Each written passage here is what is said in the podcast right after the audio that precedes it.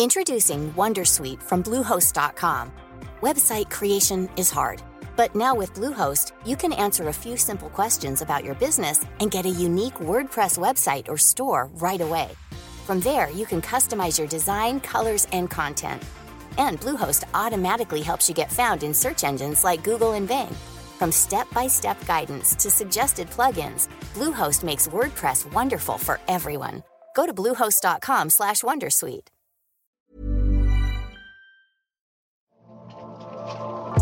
Alternativa como Vice, colombiano como El Tiempo, innovador como el Washington Post, ejecutivo como MSN. Aquí comienza The Coffee. Grandes historias para grandes storytellers. Un podcast con el sabor de Storybaker por Mauricio Cabrera.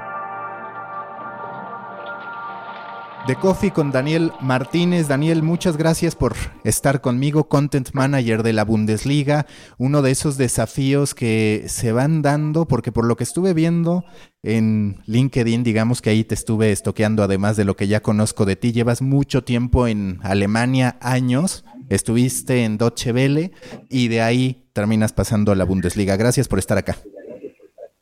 Eh, muchas gracias a usted, Mauricio. Usted sabe que yo estoy muy contento de que nos sentemos a hablar porque esos temas nos gustan mucho.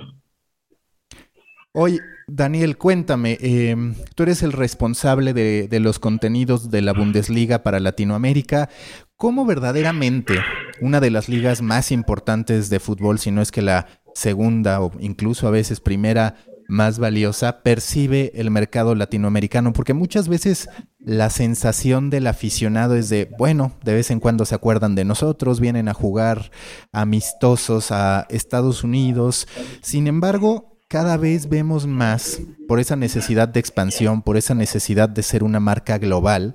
el deseo de las ligas por llegar a otros mercados y cómo es que se te plantea a ti el reto para que puedas ir hacia allá. Oh, la verdad, eh,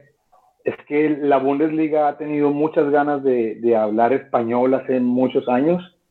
De hecho, ya lo venía haciendo de diferentes formas, a través del cubrimiento de, los partidos y de las transmisiones por televisión, además de toda la información que se, que se transmite hacia Latinoamérica. Yo tuve la oportunidad de, para la Deutsche Welle y también eh, para diferentes medios latinoamericanos, hacer ese trabajo desde la parte periodística, eh, de mantener informada a la gente eh, en nuestro continente y en nuestro idioma de lo que pasa en, en, en la Bundesliga. Y, y, la liga se dio cuenta, ok, eh, creo que está llegando el momento de que, de que lo hagamos de una manera oficial, de una manera nuestra, una manera eh, que nuestro, a través de nuestro propio medio. Y, y me llamaron eh, se estableció el contacto. Yo ya llevaba bastante tiempo trabajando con el fútbol alemán y decidimos que íbamos a poner a la Bundesliga de manera oficial a través de los canales digitales a hablar en español. Y de esa forma creamos en el 2016 eh, la web, creamos eh, Twitter, que después con el tiempo se descontinuó la oferta, y eh, nos comunicamos de, por las redes sociales eh, a través de, Facebook y en eso llevamos ya tres años eh, informando a la gente, aunque informando es tal vez una palabra eh, distinta porque nuestro trabajo no es periodístico, nuestro trabajo es de marketing de contenidos, de lo que se llama content marketing, llevando básicamente eh, la imagen eh, de, la liga a todos los aficionados, no solamente de la liga, sino aficionados al mundo de habla español en nuestro continente, desde, desde el, el, USA Hispanic hasta, hasta, hasta la Patagonia y hasta el Cono Sur. De lo que tú has visto de tu aprendizaje a lo largo de todos estos años, ¿hay diferencias en el consumo que tienen los aficionados latinoamericanos con los alemanes? Por ejemplo, muchas veces hablamos de la diferencia entre el consumo entre el aficionado al fútbol y el aficionado a otros deportes que son mucho más estadísticos, ¿no? Tú hablando de nacionalidades o de regiones, ¿sí percibes otro tipo de tratamiento entre lo que tú mismo generabas para Deutsche Welle en su momento, lo que podías leer en distintos periódicos y lo que se consume en el mercado latinoamericano primordialmente? Eh, hay, hay, una gran diferencia y, y la diferencia es, es un hecho porque, por ejemplo, en Alemania es que es, este es su fútbol Este es su pasión, su vivencia, es lo que con lo que crecen, eh, es lo que para ellos es local. Cuando vamos a hablar con, con, con, los aficionados latinoamericanos, que es lo que me corresponde a mí, eh, somos uno más. Ellos tienen, ellos tienen su equipo favorito local, ellos tienen su, su propia liga, siguen de pronto una u otra liga eh, de la región o internacional y nosotros somos una liga más. Para los, para los alemanes, por ejemplo, la Bundesliga es su liga y es, es un sentimiento distinto. De otro lado, también hay una gran diferencia, el, aficionado el aficionado latinoamericano y eso, lo, de, eso nos, nos, nos, da mucha satisfacción porque es una de las, de las mayores eh, fuentes de, de reconocimiento en, en, en, el trabajo que hacemos. Nuestros aficionados latinoamericanos son mucho más, eh, no digamos que pasionales, pero sí están dispuestos mucho más a, demostrar emociones y a participar. Es, eh, es, es mucho más eh, engage, eh, engaging el, trabajo que hacemos con ellos que, el trabajo que se hace con, con, los locales. Pero eso es básicamente también por las diferencias culturales, por las diferencias en las que vemos el fútbol y porque además también tenemos diferencias en, en cuanto a la forma en cómo nos acercamos a cada liga. Y que justo eso te quería preguntar, porque cuando yo analizo los mercados latinoamericanos tendemos mucho, y a ver si coincides, a criticar nuestra propia liga. Por supuesto hay que entender todas las diferencias entre una liga muy bien posicionada, que cada vez vale más, que se ha sabido adaptar a las nuevas tecnologías como la Bundesliga, y en mi caso, bueno, la mexicana, además de muchas otras ligas latinoamericanas que han pasado por una serie de transformaciones. Pero digamos que muchas veces, hablando del mercado latinoamericano, los directivos, los propios jugadores, expresan sus quejas sobre, sobre los medios de comunicación, que perciben que golpean golpean a la liga local en vez de poder ayudarla. Para ti es distinto en Europa donde tal vez hay un mayor abrazo, una mayor defensa del producto sin que ello represente, por supuesto, el que consienten cuando hay fracasos como el que se presentó eh, recientemente con Alemania en el Mundial. Bueno, las, las, posiciones de los, del, del, del periodismo clásico es, es obviamente eh, clara. Ellos son, ellos están ahí para ser un, un instrumento de, de, de, control de alguna forma, para generar opinión. Eh, la nuestra es muy distinta. Nosotros estamos aquí para apoyar unos objetivos de la marca, de, de la liga como marca, y, y, y la verdad nos, nos, causa, nos, nos, causa mucha satisfacción que las ligas en, en, Latinoamérica, por ejemplo, sean tan vivas, sean tan, tan, tan, tan, tan llenas de, de cosas, porque eso nos ahorra también una parte del trabajo. Ellos, ellos mantienen vivo el, el, el, el tema fútbol, en, en, en, sus comunidades, en sus aficiones. Es decir, que cuando nosotros hablamos con ellos, ellos ya están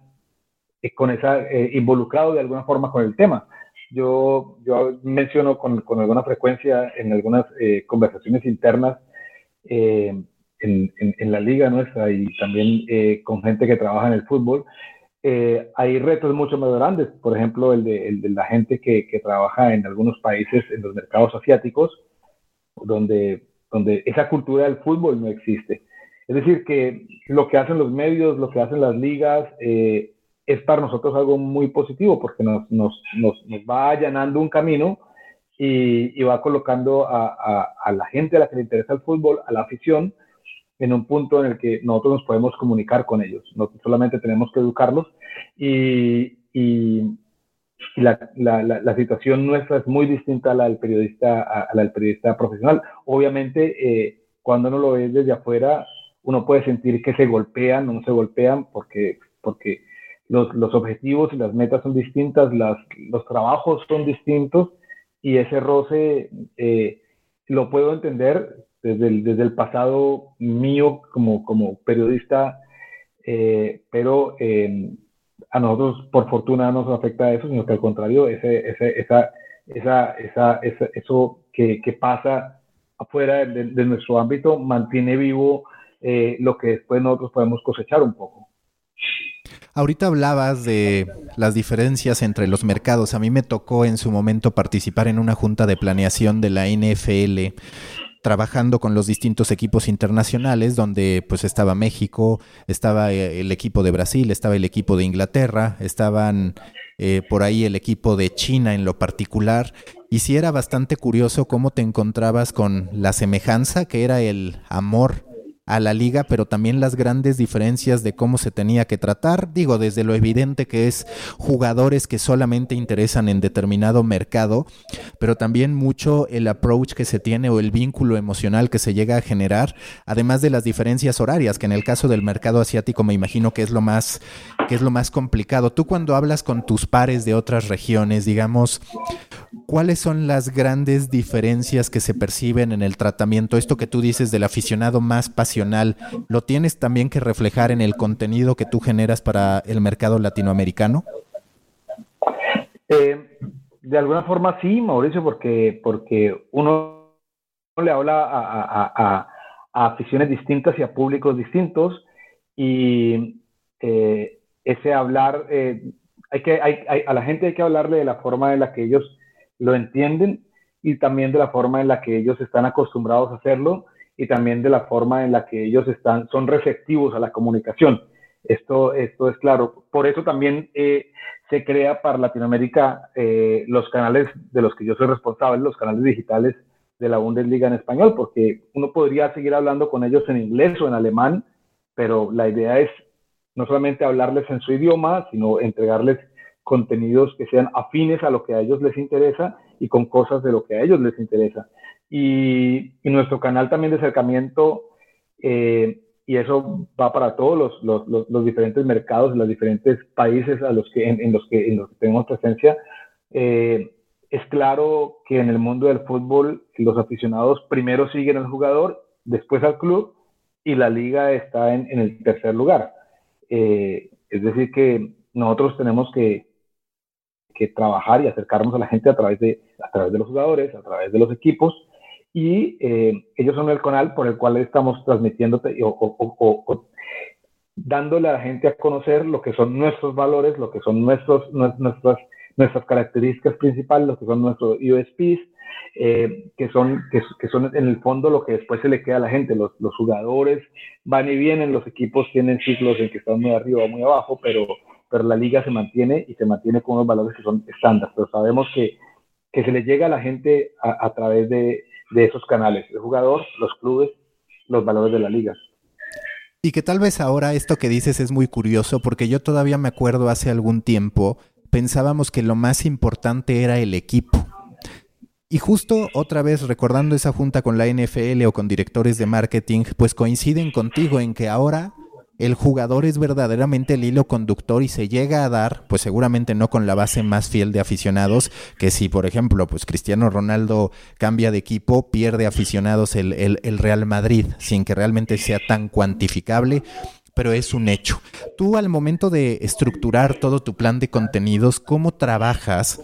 justo para que la liga no termine dependiendo de ciertos elementos, porque obviamente a ti te miden y tú gran parte de los resultados los mides a partir de las interacciones que generas. Y pues evidentemente cada liga tiene a sus referentes y uno sabe que si usas a ese tipo de personalidades vas a entregar buenos resultados. ¿Cómo haces tú además con ese deber añadido de ser equilibrado por ser la Bundesliga para tomar decisiones a ese respecto de alcance garantizado, el mediático y por otro lado pues lo que tienes que comunicar? el ser justo con varios equipos y demás?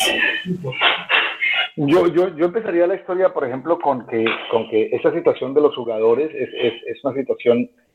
que, que, se ha generado en el mundo en el que vivimos ahora y que es lo que nos ocupa eh, y lo que nos pone Mauricio a nosotros dos en esta charla, y es la de los mundos digitales. El, el, el, el futbolista se convirtió en, en, su propio medio, en su propio canal, y él, entrega su mensaje y va ganando en, en, en, en, en atracción y, y, y, trae una, una corte detrás, detrás suya y se la lleva, como usted dijo en el caso por ejemplo, de, Cristiano Ronaldo, de un lado para otro. Pero, pero al final, cuando uno genera un, un, un plan de contenidos,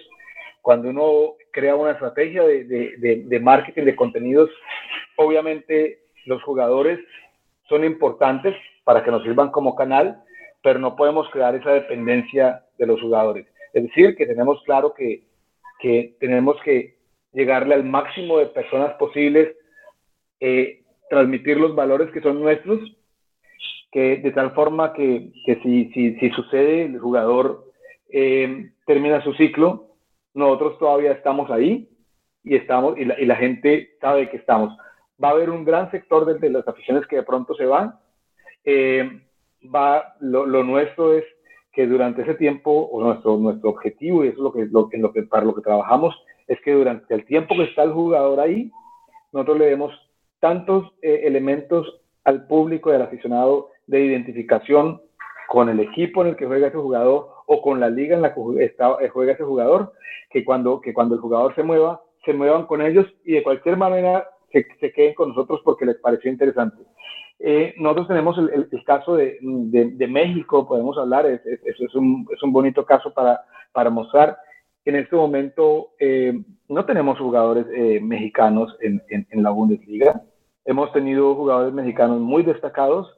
hemos tenido historias muy importantes de México en, en la Bundesliga, desde, desde Pavel Pardo y, y, y Ricardo Osorio, que, no solamente fueron los precursores, sino que además en su primer año inmediatamente conquistaron eh, los máximos galardones siendo campeones de la Bundesliga, pasando por, por, por, por el Maza eh, Rodríguez, pasando por, por el corto tiempo que estuvo aquí Andrés Guardado, eh, por Aaron Garindo, por Chicharito y recientemente por, por Marco Fabiano y Carlos Salcedo. Y si nos damos cuenta, durante ese tiempo que, que, que, que, hemos tenido los jugadores mexicanos, hemos ido creciendo en México, hemos tenido eh, adquiriendo más adeptos, hemos, eh, hemos tenido la oportunidad de mostrarle a la gente más cosas de nuestra liga y al final la gente se queda porque la liga en sí es atractiva. O sea, cuando, cuando, cuando, cuando Chicharito decidió marcharse del Leverkusen, eh, la gente siguió al, al Leverkusen y siguió la liga porque, porque porque se, se, enamoró de alguna forma de, de, del equipo, le gustó la, la, forma en la que trataron a, a, a, su, a, su, su jugador favorito, la, lo, que, lo que sucedió ahí, siguen interesados en la historia del equipo, se engancharon con una liga como la nuestra que, que produce muchos goles, que tiene un gran ambiente, eh, que, que, uno no sabe de antemano quién va a ganar. Eh, y esa es la idea al final, se, se trata de, de que uno tiene una herramienta de trabajo y hay que crear contenidos y, desarrollar planes de tal forma que, alrededor de, esa herramienta uno pueda, pueda eh, mostrar todos los valores eh, de una liga que es muy, muy interesante y nosotros estamos muy orgullosos porque creo que lo hemos logrado. Además, cuando el jugador se, se, se marcha, el jugador deja tras de sí una historia que es importante para, su, para, para la carrera del jugador es importante para, para, la liga, que es importante para el club en el que jugó y que además también es importante para, para, para, para, para el país de donde viene el jugador y para los aficionados que lo quieren. Yo creo que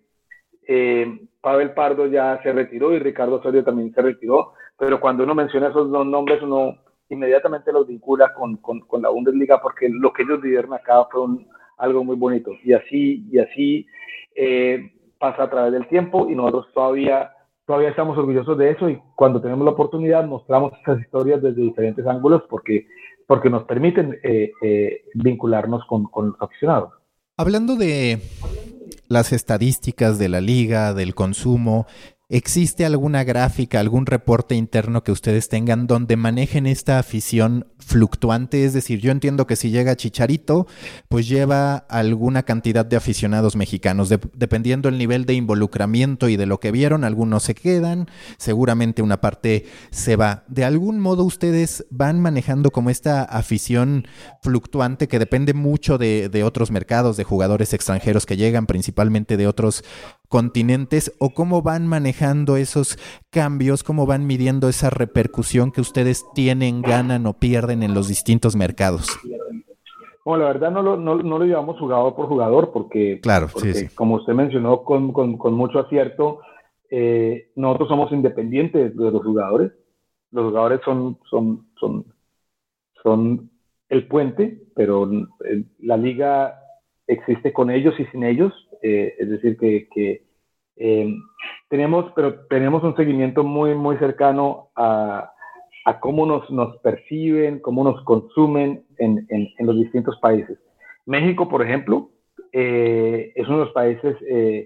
donde en Latinoamérica tenemos el, mayor nivel de engagement y, y por eso es un país, incluso cuando, cuando no existen las, las figuras en este momento, que sigue siendo parte de nuestra, de, nuestra oferta de contenidos porque queremos seguir manejando eh, y comunicándonos con esa afición. Y, y, nosotros tenemos los indicadores eh, que, que, tienen casi todos, pues, eh, los, los, las ligas, los, los, equipos, todos los que trabajamos en el mundo digital. Nosotros trabajamos a partir de números, a parir de data y tenemos nuestras propias herramientas y nos damos cuenta en el, con el seguimiento del día a día qué está pasando en esos mercados con lo que nosotros hacemos y qué está pasando con lo que está sucediendo en otro lado y miramos cómo, cómo vincularnos. Eh, eh, si se habla de, si, estamos en la Golden Cup, obviamente nosotros, eh, y, está México, nosotros tenemos un, vínculo con México y miramos cómo, cómo podemos establecer la comunicación para que la gente sienta que estamos cercanos. Y sí, tenemos las herramientas de seguimiento en la que, en la que decimos país por país, cómo estamos manejando y intentamos también generar contenidos que le hablen a las personas de sus países, no solamente en la región en total, sino también contenidos que sean específicos para cada país o que estén mucho más cercanos a lo que a lo que la afición le interesa en cada país. De acuerdo a sus estadísticas, a las estadísticas generales de la Bundesliga, ¿cuántos son o qué porcentaje aficionados ocasionales. En algún momento me entregaron un, un, análisis sobre la afición mexicana y se hablaba de cerca de un 80% de afición ocasional o por oportunidad social, es decir, es el aficionado que ve un partido de cuando en cuando, principalmente con un motivo de celebración con amigos, solamente de un 20% como un aficionado hardcore, entendiendo por hardcore pues a un 5% que tal vez son coleccionistas, están en todos lados, y otros que ven el fútbol de manera recurrente. Ustedes en, en sus gráficas, ¿cómo identifican este porcentaje entre afición muy leal, muy fiel, que consume el producto y por otro lado esta afición más ocasional, porque pues por supuesto que y, sobre todo a nivel internacional cuando se da un juego importante se incrementan los niveles de audiencia y demás y por otro lado después está este momento como de normalidad o cuando está apagado como, como por ahora, ¿no? Sí, sí, sí, si quiere que le sea sincero, eh, Mauricio, eh, nosotros nos, nos equivocaríamos y cometeríamos un error si hiciéramos esa, esa, esa distinción entre el hardcore y el, y el, ocasional. Porque en últimas eh, eh, se trata solamente de niveles de, de, de, comunicación, pero todos ellos están, están dispuestos y interesados en, en, nuestro, en nuestro producto y eso a la final es, es, es, para, lo que, para lo que estamos, para lo que nosotros creamos contenidos, para que la gente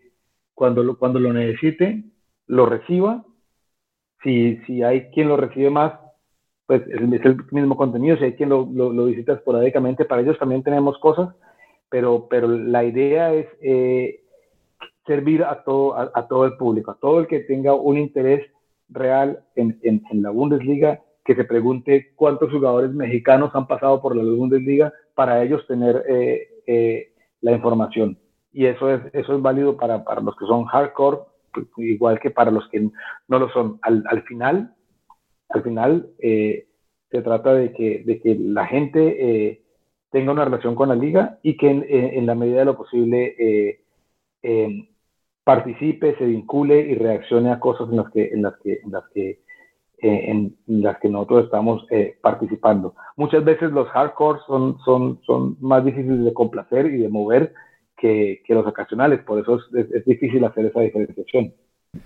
Cuando analizas el tipo de contenido que generas, digamos, si tuvieras que hablar de porcentajes, a partir justo de la reacción de la gente, porque como tú dices, en una serie de análisis los mexicanos siempre aparecemos como una de las, ya ni siquiera aficiones, sino una de las audiencias en general que más interactúa. Cuando nosotros vemos los perfiles, por ejemplo, de futbolistas, se ha vuelto muy de estilo de vida. A mí a veces me llama la atención, pero pues es el mundo en el que, en el que vivimos, el cómo se ha ido construyendo el fútbol que a veces puedes entrar al perfil en Instagram de un futbolista y ya no notas que es futbolista, ¿sabes? Es sobre su vida, es sobre el estilo que tiene al momento de vestirse.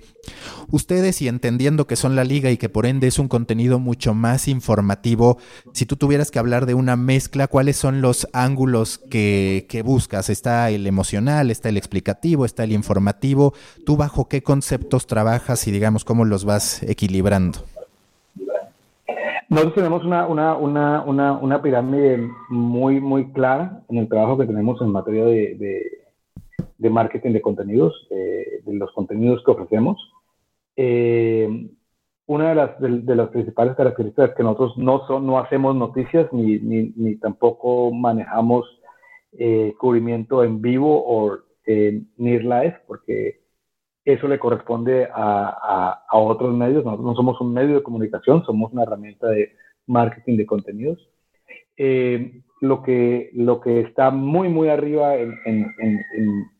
eh, en prioridad de los contenidos que generamos son las historias largas, muy bien elaboradas, en las que le explicamos a la gente con, con gran cantidad de datos por qué la situación se da de, determinada manera o eh, historias,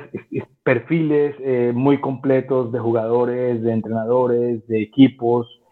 Eh, claro, es importante también para eso saber cuándo se genera, cuándo esos, jugadores o esa, o esa o esa, eh, esos clubes están, están en, en, la actualidad y por eso la idea es de cosas que pasan en el fin de semana durante, durante las fechas eh, futbolísticas, encontrar los ángulos que podemos desarrollar como grandes historias, que no son noticiosas, sino historias en las que, en las que estamos contando algo que, que, que, le, sirva a la gente para entender cómo es la liga. Ese es el otro, el otro aspecto que también es, es importante en nuestra oferta de contenidos la parte educacional. Nosotros, tenemos que, nosotros sabemos que esta no es una liga con la que la audiencia eh, en Latinoamérica crece, no es, la, no es algo que va en su día a día, no es algo que, de lo que recibe todo el tiempo información o que vive eh, en el acontecer diario. Eh, yo le puedo nombrar un, un equipo histórico en, en, en, en, la Bundesliga del que la gente quizás sabe muy poco, el Friburgo, entonces, la idea es también un poco educar a la gente en esos, en esos valores y esas características especiales de, la Bundesliga. Yo tengo una, una, una historia que, que, me gusta sacar como, como un gran eh, ejemplo, y es que cuando, cuando, cuando la temporada pasada, cuando, cuando el, arquero del, del, del, Bayern Múnich cometió un error que, que, le costó un partido al, internacional al Bayern Múnich, eh, inmediatamente hubo reacciones de todos lados, de todo el equipo, de las directivas, de, de la afición incluso, eh, de los expertos alemanes, eh, cerrándose en torno al, al, al, jugador y diciéndole, ya, esto es el fútbol, errar es humano, se cometen errores, a veces se cometen en, en, momentos en los que no los nota nadie, a veces se cometen en, en, en momentos en que lamentablemente hay muchas cosas en juego y todos los ven. Y cuando nosotros vemos eso, eso es una cosa de actualidad, pero entonces eh, nos brinda la oportunidad para, para empezar a, a, a, explicarle a la gente determinados valores de, de, de, la liga alemana. Y determinados valores además de, de un club como el Bayern Múnich que, que, se identifica por, por ese, ese logo que dice mía en mía, o sea, nosotros somos nosotros, nosotros somos una familia. Y, y, y ese tipo de, historias son, son, son las que para nosotros también tienen eh, una prioridad muy grande. La otra es eh, el desarrollo de campañas editoriales en las que, en las que tenemos la oportunidad de, durante un, un, espacio de tiempo, temáticamente abordar diferentes países y diferentes eh, historias eh, que además al final le, le dejen algo al, al, público. La última campaña que desarrollamos de, de, tipo editorial se llamaba Primera Vez y, y entonces eh, hicimos con, con, a partir de, de, esas primeras veces en la Bundesliga historias que le interesaban a, a, a los públicos eh, en, en, los distintos países de Latinoamérica. Por ejemplo, eh, yo no sé si usted sabe quién fue el, el, el, primer mexicano que le marcó un gol al Bayern. No, se me, se me escapa ahorita el dato. ah, por cierto, no solamente el primero, sino el único, fue Marco Fabián. Entonces contamos esa historia y entonces la gente se da cuenta, wow, el, primer mexicano que, que le anota al Bayern y además el único que le anota al Bayern eh, a semejante gigante es, eh, es, eh, es eh, uno de nosotros, Marco Fabiano, o, o, o, la historia del, del, del, del, primer, por cierto, también único arquero latinoamericano que ha habido en la Bundesliga, que es el colombiano Farid Mondragón. Y, y contamos esa historia también entonces dentro del marco de, de la campaña y, tiene mucha acogida porque la gente no solamente se da cuenta de, va aprendiendo de la liga, sino que va aprendiendo, se va, entendiendo características especiales de la liga y además se siente de una forma identificada que, a veces la gente no lo siente cuando se da cuenta, hey, somos los únicos que le hemos marcado al Valle. La comparación es quizás injusta porque antes no existían todas estas plataformas digitales que habilitaban la comunicación con el mundo, pero tú dirías, tanto en lo particular como en lo general, es decir, a nivel liga, que la Bundesliga está en su mejor momento como un producto global? Sí, yo estoy eh, absolutamente convencido que, que, la Bundesliga, y por eso me da un placer y un orgullo muy grande estar trabajando acá, porque creo que hay pocas ligas que, son tan auténticas que, pueden eh,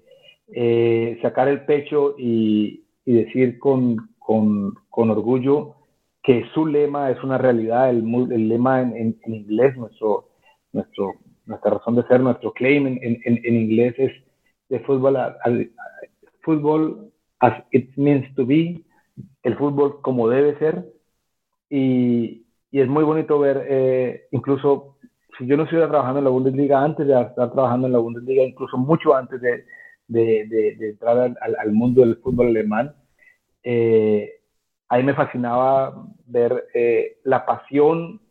del, del, aficionado, pero la pasión, una pasión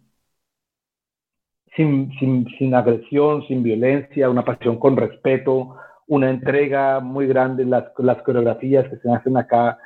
eh, casi que son una obra de arte en cada partido, eh, las facilidades para que, para que los aficionados vayan al estadio, la, posibilidad de ver familias enteras eh, asistiendo a los partidos, la cercanía de, los jugadores con, con, con sus aficionados, el ambiente que hay en el estadio la organización que hay, el, hecho de saber que, es una liga que, que,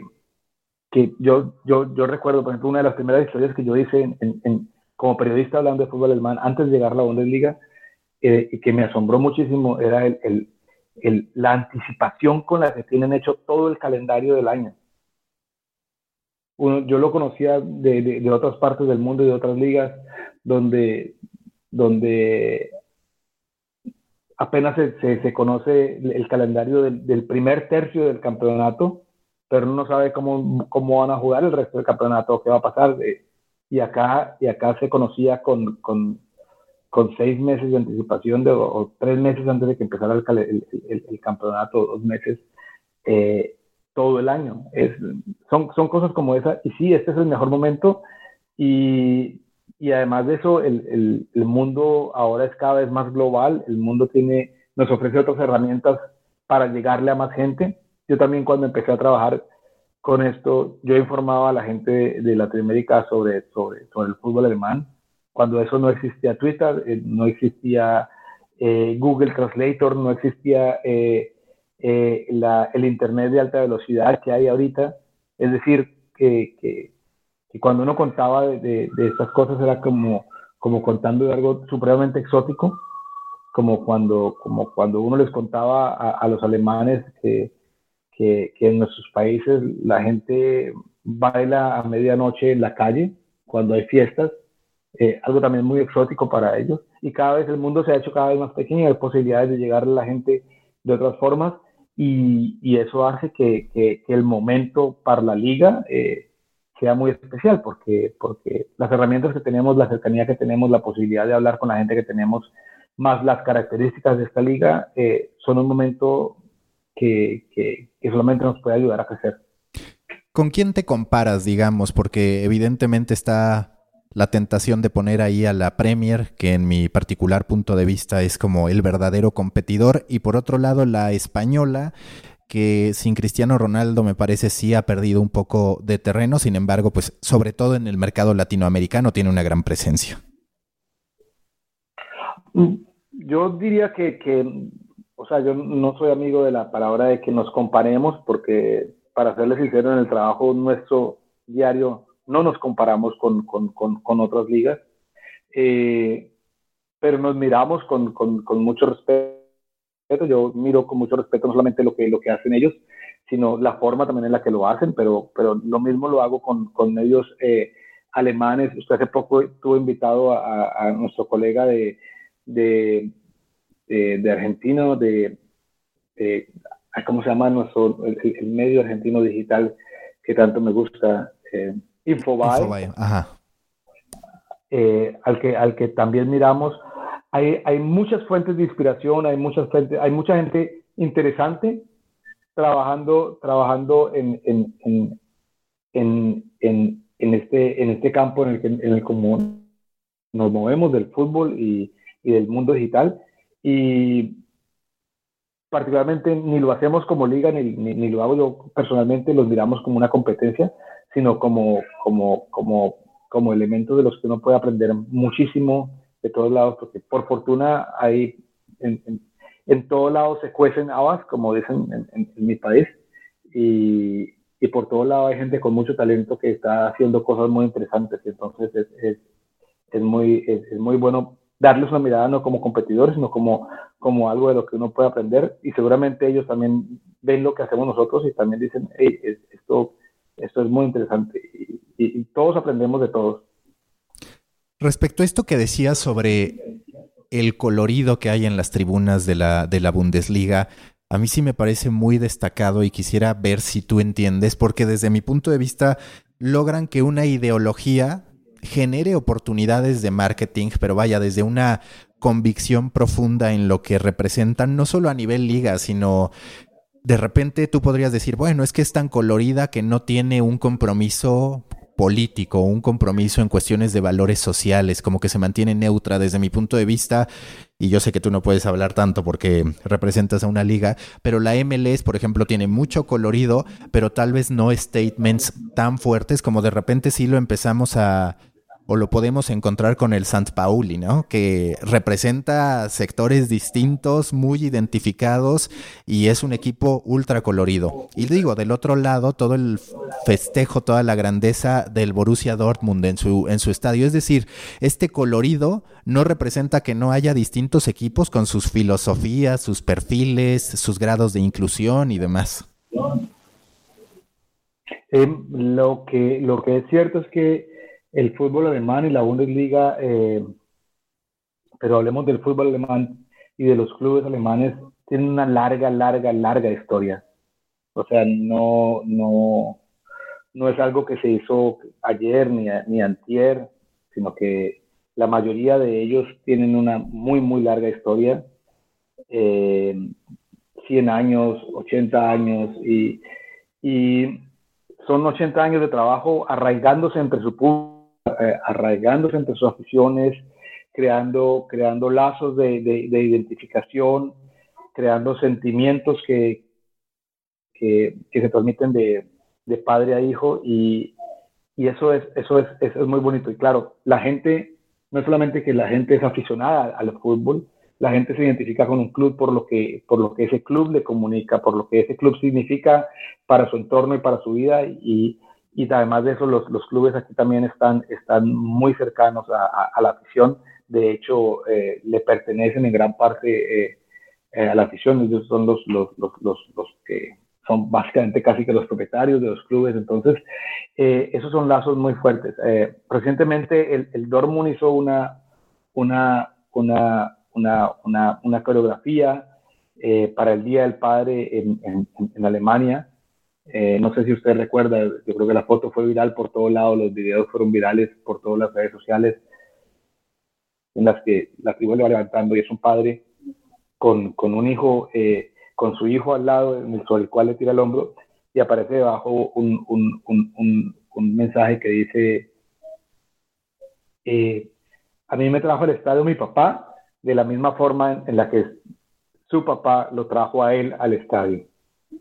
es, es, es la comunicación de, de, esa serie de valores y de, identificación que, que, que, se logra con, con, tiempos, no es un trabajo que, que, se logre de un momento a otro y, con, y, y, claro, cuando usted hace parte de, un, un, entorno a través de los años, eh, también comparte los mismos valores que, ese entorno y por fortuna en el fútbol alemán hay muchos valores positivos. ¿Cómo haces al momento de generar tu contenido? ¿Cuántas personas tienes en tu, en tu equipo? ¿Tienes una serie de freelancers? ¿Te apoyas de contenido general por parte de la liga? Eh, nosotros generamos nuestro mismo, nuestro propio contenido. Eh, de, es, eh, las historias son en un 95% nuestras historias. Somos, es un equipo que es relativamente grande, son 10 autores eh, que tenemos, 10 autores editores. Eh, tenemos una agencia que, que nos eh, da la mano con, con, todo lo administrativo, de operativo de, la, de, las redes sociales, del, de Facebook. Tenemos también entonces una serie, nos, nos, apoyamos en, el equipo de video y de, y de, y de gráfico que surte a toda la, la, la liga, que también son gente que trabaja con nosotros eh, en el caso de, de, Latinoamérica, además tenemos una serie de, de outsources eh, para casos específicos que también nos ayudan con la generación de contenido y con, con, eh, con momentos especiales como las campañas en las que están ahí para crear el look and feel, para crear nuevos formatos de video, para crear las historias de video, etc. Es un equipo que el de español es, es, es relativamente grande, somos, somos solamente el, núcleo de español somos unas, unas 15 personas, eh, la mayoría de ellos eh, freelancers, y además de eso, en el, en el apoyo, en el, el, soporte que tenemos eh, en la parte de generación de contenidos, hay más de, de, de 30, 40 personas involucradas. En estas juntas de planeación, me imagino que entre los objetivos está el lograr que en los distintos mercados la audiencia que sigue las transmisiones en vivo crezca o se mantenga. Y por otro lado está la necesidad de modernizarse y se habla muchísimo, no solamente en materia de fútbol, en americano, en béisbol, de cómo las transmisiones en vivo a veces han ido perdiendo audiencia, de repente tienen las complicaciones de que tal vez el aficionado más joven no necesariamente ve los 90 minutos. ¿Ha hecho algún tipo de estrategia en torno a eso la Bundesliga? Uno, pues digo, por supuesto, lograr que el público se interese más en la liga y que por ende vea los partidos, pues es algo que se da por descontado. Pero del otro lado, esto que se requiere para poder atrapar a nuevas generaciones y entender que, pues muchas veces por más que se haga, ya el aficionado no necesariamente ve 90 minutos. Eh, lo tenemos claro y, hay diferentes eh, caminos para cumplir con esa estrategia. Obviamente nosotros queremos que que haya cada, ese, es nuestro objetivo, que haya cada vez más gente interesada en la liga, que haya cada vez más gente eh, atraída y atrapada por la liga. Ese, es nuestro trabajo, esa es nuestra razón de ser. Eh, nosotros lo hacemos a través del, del marketing de contenidos eh, digitales, pero, pero desde allí nosotros no solamente, el equipo en español por lo menos tiene la, la, la fortuna de que no solamente hace trabajo B2C, no solamente para el consumidor final, sino que también hace eh, eh, una serie de apoyos de tipo B2B, porque, porque en últimas no tiene que la gente, el, aficionado, nosotros no estamos obligados, eso no es nuestra meta, no es nuestro, nuestra razón de ser, que el aficionado simplemente consuma eh, los contenidos en nuestras plataformas, sino que nosotros también generamos contenidos para que, para que diferentes plataformas de nuestros asociados también tengan la posibilidad de, de, de seguir eh, expandiendo eh, eh, nuestro mensaje por, por diferentes canales que, que, son los que nos corresponden. Ellos ya están transmitiendo por televisión los partidos, ya, ya tienen un, un, un, vínculo con la liga y, y, nosotros estamos muy satisfechos de tener la oportunidad de seguir apoyándolos a través de la generación de contenidos para que ellos también tengan la posibilidad de que de que la gente reciba más y entienda más y se sienta más atraída y más vinculada con la Bundesliga. Y ya, eso es, los planes de contenidos van por ese lado. De, de, otro lado, también es que la Bundesliga entendió que la cercanía con, con, con, con el aficionado es importante y recientemente eh, abrimos una oficina eh, en Nueva York y en Nueva York hay un equipo excelente de personas también trabajando eh, para, para estar cada vez más cerca y desde de distintas formas. La mía es la de los contenidos digitales a través de las plataformas digitales propias y, y externas. Eh, y ellos están trabajando para, para, para hacer lo mismo eh, en, a través de otros canales eh, de distribución o, de, o que nos permiten tener cercanía con los aficionados. Cuando revisamos los esfuerzos que se hacen por atrapar a la generación Z, a mí me han llamado la atención una serie de estrategias de clubes, siendo los primeros en lanzar su propio canal en TikTok. ¿Qué esfuerzos están haciendo a nivel liga para atrapar a la, generación Z y por otro lado cómo graduar, porque en efecto parece que estamos en una etapa en la que por un lado está esta demanda de contenido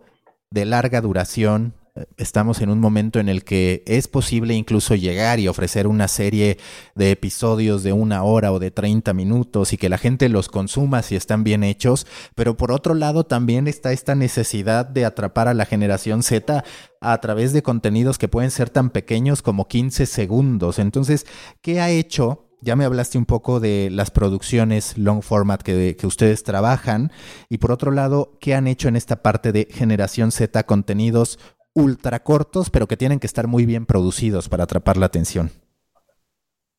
A ver, lo primero que tenemos que hacer es, es, entender a la, a la, generación Z. Yo creo que eso es... Eh, eh, si, si, si, alguien, si algo tiene Alemania, eh, si algo tiene la Bundesliga, es que eh, la, la, no se trata de, ir por, por, por, por, por un mercado, por un segmento del mercado, eh, por ir a ese segmento, intentar cazar, lo primero que tenemos que hacer es entender eh, a esa generación. Y no hace mucho eh, completamos un estudio muy, muy completo eh, de forma eh, para todo, que, que, abarca todo el mundo, no solamente Alemania, sino diferentes sectores del mundo en los que, en los que estamos involucrados en los que era todo un estudio de la, de la generación Z. Eh, como cuál es, cuál, es, eh, el futuro, o sea, cuál va a ser la forma en la que eh, en el futuro esa, esa, generación va a consumir eh, fútbol y después de eso vamos a, revisar o estamos revisando de qué forma los vamos a, le vamos a suministrar lo que, lo que ellos quieren. Y eso, eso, eso fue el primer paso. El segundo paso está marchando. Obviamente, eh, usted ya lo mencionó eh, antes, hay, hay cosas de las que, de las que pues, no puedo hablar porque, porque, porque son, son internas, pero eh, le puedo decir, tenemos un estudio muy, muy eh, eh, claro acerca de, de, de la generación Z. Sabemos qué quieren, cómo lo quieren, eso con las diferencias en, en, en diferentes mercados. Y sin grandes detalles, y pero estamos... sin grandes detalles, pero digamos, en la generalidad, ¿qué es lo que tú identificas de la, de la generación, de la generación Z? Entiendo que no me puedes compartir toda la información, pero insights que a, a ti se te quedaron en, en, la cabeza, alguno. No, lo, lo tengo incluso a, a, al frente y le puedo decir, la, eh, lo primero de todo es el, el, el, el tiempo de consumo de, de, de la generación Z. La generación Z, eh, uno, eh, va a, a, a, ocuparse mucho menos tiempo con, con, con, con los contenidos. Es, es, es mucho más eh, volátil, si lo puede uno decir de, de, de esa manera. No sé si, si, si, eso nos da la posibilidad de ilustrarlo un poco. Lo segundo es que el, el, en la generación Z hay una gran afinidad con, con lo que llamamos el second screen, una segunda pantalla. La, eh, eh, en, el pasado, la, la, las generaciones pasadas estaban acostumbradas a consumir fútbol, bien sea en vivo o frente al televisor. Después nos hemos desarrollado eh, al, a que no solamente lo hacemos frente al televisor, sino que además de eso seguimos lo que está pasando en, en, un, en un screen diferente y, y, la generación Z no solamente se contenta con, con, con seguir los diferentes eh, cosas, sino que además está interactuando y está comunicándose en torno a, a lo que está pasando. Eso es, eso es, eso es muy, muy interesante. Y, y lo tercero que, que, nos hemos dado cuenta también es que hay una gran afinidad con, con todo lo que con todo lo que tenga que ver con, con, en el futuro con virtual reality. Eh, eso es un gran tema para, para, para, para esa generación. Eh, son, creo que tiene, tiene apetito ante esas cosas y todos esos temas eh, son, son en este momento parte de la estrategia en la que, en, la que está trabajando no solamente nosotros, sino yo creo que todo el mundo que, esté interesado además en, trabajar con, o en llegarle al futuro desde, desde, desde ya mismo. Hoy, ¿qué porcentaje tiene la Bundesliga de aficionados que pertenecen a la, a la generación Z? ¿Cuántos, digamos, a la generación millennial y cuántos mayores en un estimado? Bueno, el, el, dato exacto no lo tengo, eh, porque en eso les soy sincero, no lo tengo aquí en este momento de esa forma segmentado. Eh, lo, que, lo que es claro es que, es que eh, lo que no tenemos ahora hay que conquistarlo y, y más importante todavía es que, es que eh, la generación Z es una generación que está también en, en, determinado proceso de, de, crecimiento y de maduración y lo que, y lo que, lo que tiene que hacer cualquier marca, sea, sea la que sea, y además en el campo en el que se mueva, es intentar acercarse a, esta gente y no llegar demasiado tarde y en, ese trabajo también, también estamos. Pero hay que hacerlo, hay que hacerlo sabiendo también qué es lo que ellos quieren y qué es lo que les interesa en materia de consumo de fútbol. Ahorita que hablabas de la realidad virtual, lo ven en dos vías. Uno, el aficionado consumiendo desde el estadio estas capacidades que seguramente se generarán para hacer que se sienta mucho más cerca de todo lo que ocurre. Y seguramente dos, cómo mejorar la experiencia directamente en el estadio, ¿no? Eh, ambas. Eh, ambas eh, son muy importantes.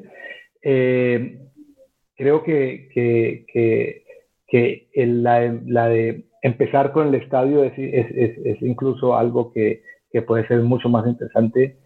eh, y que la gente va, va, va a, ser, resultar muy, muy atractivo porque eh, es, de verdad muy interesante poder, poder tener no solamente la, la, el partido en vivo, como estamos acostumbrados a tenerlo, sino también la posibilidad de que a través de, de, de, de elementos de, virtual reality, eh, lo que está pasando en la, en, la cancha nos dé más datos y más informaciones, a qué velocidad se está moviendo el jugador, a qué distancia eh, envió el balón, etcétera, etcétera. Hay, hay, hay, cosas muy interesantes que se pueden hacer y, y yo me puedo imaginar que, que desde el estadio, en el estadio mismo, eh, va a ser la, la, experiencia incluso mucho más, mucho más rica. Justo eso te iba a decir, se va a convertir en un deporte, en un espectáculo con muchos más datos, porque ahora sí, directamente en el estadio podrás consumir esos datos que históricamente es lo que te ha faltado, ¿no? Que si tenías un mal lugar, por ejemplo, en estadios latinoamericanos, no alcanzabas ni a ver a quién habían expulsado y ahora tendrás toda esta información y esta capacidad de contar historias también con los datos y por supuesto lo que abre en oportunidades comerciales, que es gigantesco. Nosotros no tenemos por qué engañarnos, eso, eso, eso lo sabe, eh,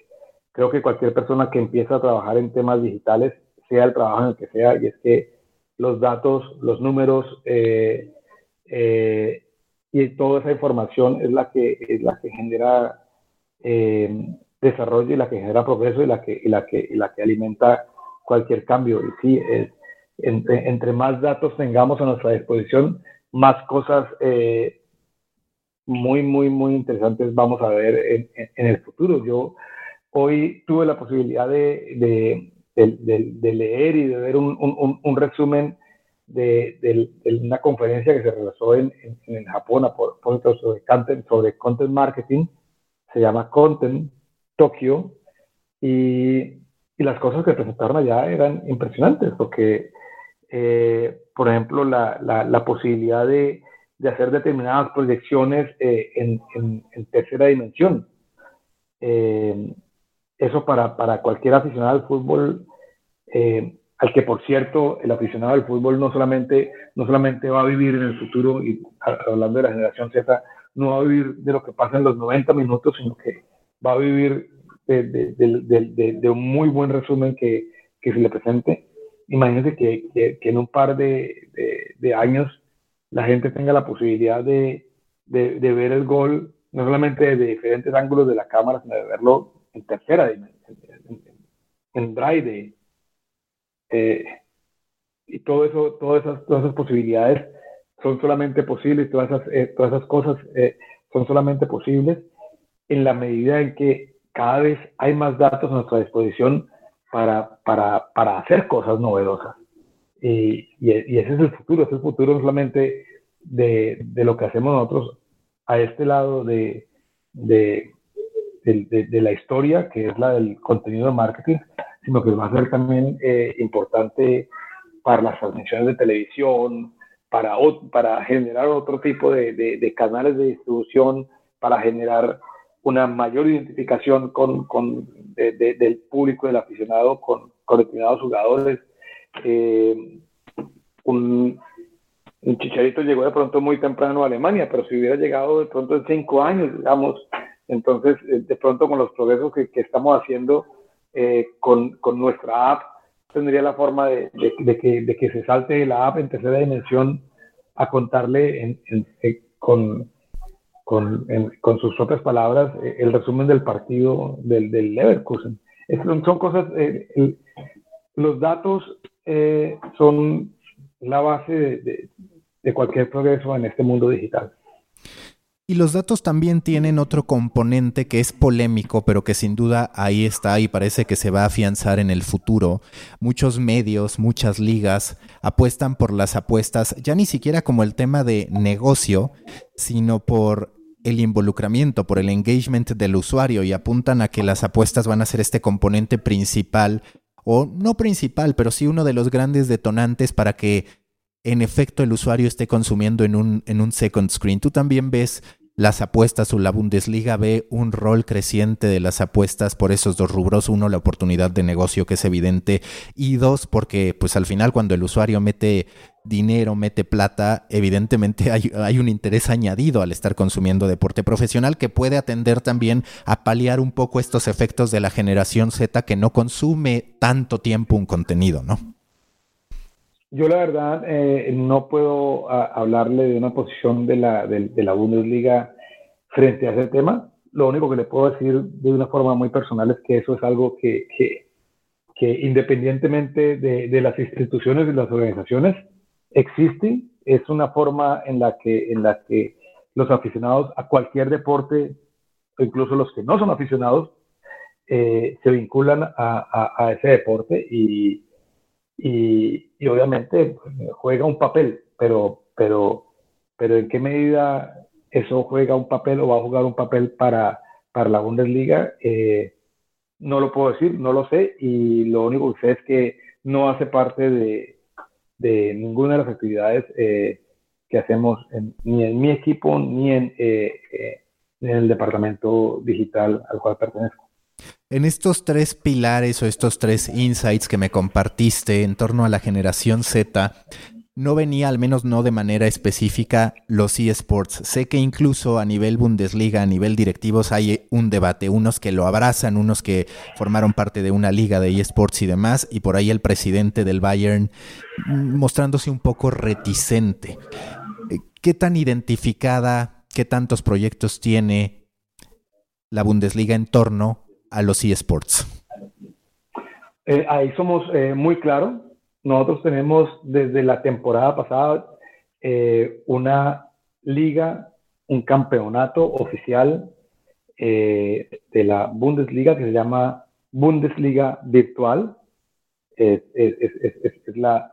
la, Bundesliga. Nosotros tuvimos durante mucho tiempo torneos de la Bundesliga en, en, en general con participación de jugadores y de clubes. Y desde la temporada pasada tenemos, tenemos, tenemos una, una Bundesliga, es decir, lo que, lo, que, lo que la afición lo que la gente conoce como, como, como, la, como la Bundesliga tiene su propia presencia en, eh, en su propio campeonato con, con la Bundesliga virtual. Y en ese análisis que, realizaron, ¿sí aparecen los, los eSports o es más una apuesta que ustedes hacen desde otro tipo de, insight, de oportunidad de negocio? Eh, yo creo que, que, cuando, cuando una liga se le crea una liga, de, una liga virtual, es, eh, es, más que un reconocimiento tácito, es, es confeso de que, de que hay eh, una valoración de lo que es eso. Esto, esto ya no es en nuestro caso un experimento más, esto existe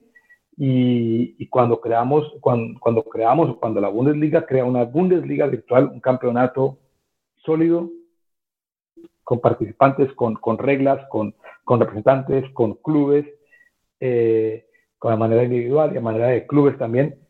es porque ya esto no es, no es, no es un experimento, esto no es algo a futuro, esto no es una, una, una reflexión de que miremos para dónde va, sino que es un, una forma de decir, sabemos que están ahí, esto es, esto es, eh, esto es importante, esto hace parte también de, de, lo, que, de lo que le interesa a las aficiones y, esto hace parte del futuro y, nosotros eh, eh, hacemos parte de eso. ¿Qué viene, para la ¿Qué viene para la Bundesliga en Latinoamérica? Tanto en términos de las plataformas que ya atiendes como si percibes que en el futuro inmediato tendrás que estar en alguna otra plataforma que vaya apareciendo? Bueno, por ahora no, no hay, eh, no hay eh, ninguna perspectiva de crear nuevas plataformas. Eh, lo que, por ejemplo, nos dimos cuenta recientemente con, con, nuestra última campaña editorial es que Instagram también es, es, es, un, es una muy buena plataforma para Latinoamérica eh, y vamos a, seguir intentando eh, eh, ocasionalmente, en la medida de las posibilidades que nos den las plataformas, porque eso son plataformas externas, no son nuestras propiedades, nuestras propiedades, de seguir utilizando el, el canal para comunicarnos con, con, con, nuestro público y para que el público siga entusiasmándose y siga participando en, en, lo que nosotros hacemos. Eh, y creo que, que, gran parte del futuro eh, se, va, se va a trabajar desde, desde lo que haga la, nuestra oficina de Nueva York, con muchas cosas eh, eh, en lugares específicos de, del continente. Es decir, que no solamente que, estemos generando digitalmente desde, Alemania para, para, el continente, sino que además que lo que generemos se pueda presentar eh, de forma casi que personal, eh, gracias al equipo que tenemos en Nueva York, que cada vez va a jugar un papel mucho más importante en nuestra relación con, con Latinoamérica. ¿Qué tanto suena para ti y tu mercado el latinoamericano y para la Bundesliga TikTok, esta plataforma que va, que va creciendo, que de a poco tiene contenido? Mm, yo le voy a contar lo que, lo que yo pienso de una forma muy personal. Eh, es, eh, la plataforma está, está, está cambiando su, su, su, perfil conforme más eh, instituciones y organizaciones están entrando a, a, a, hacer parte de ella. Lo que empezó como algo, como algo muy musical y de creación hacia, hacia, hacia la parte musical y, y también de, de baile, o sea, un poco más, más, más, más de expresión eh, artística. Conforme hay nuevos, nuevos eh, integrantes, hay gente que se está involucrando en, en, en la plataforma, entonces eh, cada vez es buscar un poco, mirar cómo el contenido puede parecer un poco musical o parecer un poco de baile, pero no lo es. Es, es, básicamente casi que, lo, que una oferta similar o, o, o, por la misma línea de lo que se hace en otras plataformas. Eh, en, ese, en ese orden de ideas, y esto es muy personal mío, yo, yo no, no, no, ni siquiera he pensado en, en TikTok como una, plata, como una plataforma eh, que, que, que, sea para Latinoamérica desde nuestra perspectiva como la liga, pero eh, lo que sí sé, lo que sí eh, hago todo el tiempo antes de, de, incluso plantearlo oficialmente como algo que sea posible, es hacerle el seguimiento a, a, a, ese tipo de evolución de la plataforma. A veces, a veces no hay que llegar primero a, a las plataformas, eh, a veces hay que llegar eh, en los momentos oportunos cuando, cuando uno sabe qué se puede hacer en cada plataforma y para qué sirve cada plataforma. Eh, yo creo que eso es, eso es mucho, mucho más importante que, que, simplemente ser los primeros y, y, tener muchos más aficionados,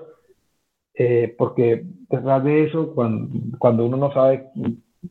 cómo es la plataforma, cómo se va a definir la, la, la plataforma, cómo, cómo, está variando la plataforma, si ya está en, en, en, en el momento de madurez de la plataforma. Eh, uno está, está trabajando durante, durante mucho tiempo, eh, sin, sin, invirtiendo mucho esfuerzo, invirtiendo muchos recursos, a veces eh, sin saber para dónde van las cosas yo, yo considero, y esto vuelvo y le repito, esto, esto es muy personal, y, pero yo, yo respeto mucho a, todos los que, los, que los, los, clubes y las ligas que, que, le apuestan a, plataformas a plataformas nuevas porque sé el trabajo que, que, implica estar ahí, sé que la, la sé qué tipo de, de, de recursos hay, hay que invertir para simplemente estar ahí todavía sin saber cómo hacerlo. Y sé también que, que, a veces eh, es algo que puede ser eh, bastante frustrante el estar preguntándose día a día qué tipo de contenido puedo presentar en, determinada plataforma. A veces, a veces, eh, a veces no hay que, que, saltar al tren cuando arranca, sino que hay que saber en qué, en qué estación uno lo toma cuando, cuando ya esté marchando. A la pregunta de siempre para cerrar de coffee le quiero sumar una más, es la primera vez que la hago. Y esta nueva pregunta o nueva sección, por llamarlo de alguna manera, es, tú, si tienes un café justo de coffee, ¿qué tipo de documental, qué libro te ha ayudado a, tu trabajo, a crear, a poder ser un buen estratega? ¿Qué recomendarías que quienes nos escuchan pudieran ver, leer o escuchar? como, como no sé, para que, para, para mantenerle, para mantenerle el, el, pulso a, a, nuestro mundo digital, creo que, que, que lo principal es eh, ver, ver las cosas con, con, con, ojos muy abiertos. O sea, yo no recomendaría una sola cosa porque, porque de pronto uno deja muchas cosas. Yo, yo lo único que recomiendo es que yo me siento en el café y empiezo de pronto a hacer como una especie de, de, de, de scan por, por, los canales y por diferentes fuentes de información, llámese la servilleta o llámese eh, eh, el, el, los informes y los estudios que, que, que nos surten diferentes organizaciones eh, dedicadas a eso. yo creo que lo, lo, lo importante, lo, lo, verdaderamente valioso es, es mantenerse receptivo. Eso es, eso es, lo más importante. Sentarse uno con el, con, el, con el, café y empezar a mirar las cosas, lo que está pasando, lo que está, lo que está viendo, como si fuera la primera vez que, que, que lo vio. Eso, eso para mí creo que más que, que un libro, que una fuente de, de, de, de, conocimiento, me parece más, más, más interesante o más provechoso, o por lo menos a mí me ayuda mucho más el, el, el estar, eh, el mantenerme curioso y el mantenerme eh, atento a cosas y, y, a las cosas. No cerrar los ojos, sino mantenerlos abiertos. No creer que ya tengo todas las respuestas, sino sentarme eh, con el café a formularme preguntas. Y cada vez que, que, que, que, veo cosas nuevas, en vez de decir, esto ya lo sabía, decir, oh, de esta forma no lo había visto y, creo que, esa actitud a mí me ayuda mucho para, para, para, para mantener el ritmo en, este mundo digital. Y ahora sí, la última pregunta. Si tú fueras un café a partir de tu personalidad, de tu manera de ser, de pensar, ¿qué café serías? Oh, yo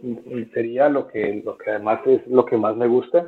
sería un tinto colombiano. Yo no sé si, los, cuando los españoles oyen hablar de un tinto, ellos, eh, ellos piensan en un vino, no sé cómo sea en, México o en otras eh, regiones de Latinoamérica. Sé que en, el sur también un vino, eh, pero es, el tinto es esa bebida con la que con la que yo crecí en, Colombia, que es la primera que usted recibe en la mañana, es un café negro, que no es demasiado fuerte, es más bien, eh, más bien claro, pero eh, con un olor muy agradable. Eh, lo más rico además de ese tinto no es ni siquiera el sabor, sino el olor, sentirlo, poder verle el, humo salir y, y, respirarlo antes de que llegue a la, a la lengua. A mí me da mucha risa que cada que entrevisto colombianos me hablan con todo detalle del café. A nosotros, a nosotros nos falta eso. Y mira, no me dijiste una cerveza aún estando en Alemania. Eso sí es amor al café, ¿no? Eh, yo, yo soy enamorado del café, de verdad. Eh, eh, y, lamentablemente me podría preguntar de todas las cervezas, pero, pero eso ya no, no tomo alcohol. Entonces, no tengo ni idea, pero, pero de café le puedo decir que, eh, o sea, no hay nada mejor. Yo he, intentado muchas veces eh, aficionarme al té, eh, o sea, no solamente una vez, sino muchas veces, porque a veces es más fácil aquí tomar té que tomar café, porque en, la tarde lo miran a uno a estas horas nuestras, por ejemplo, cuando está entrando la noche, me miran muy raro si pido un café y porque todo el mundo está tomando té y yo lo que quiero es también, si quiero una bebida caliente, quiero un café. Sí, claro. Muchas gracias, Daniel, y la mejor de las suertes con la Bundesliga Latinoamérica. Mauricio, muchísimas gracias a usted por, porque, por, este, por estos minutos y porque es muy, muy agradable poder conversar con, con, con gente allá al otro lado de lo que hacemos acá a este lado. Listo, muchas gracias. Busca la próxima semana un nuevo episodio cargado de emprendimiento endulzado con grandes historias y narrado por grandes storytellers. Suscríbete a The Coffee,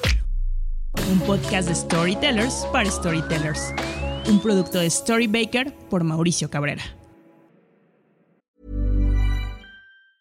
Tired of ads barging into your favorite news podcasts? Good news. Ad-free listening is available on Amazon Music. For all the music plus top podcasts included with your Prime membership. Stay up to date on everything newsworthy by downloading the Amazon Music app for free or go to amazon.com slash news ad free. That's amazon.com slash news ad free to catch up on the latest episodes without the ads.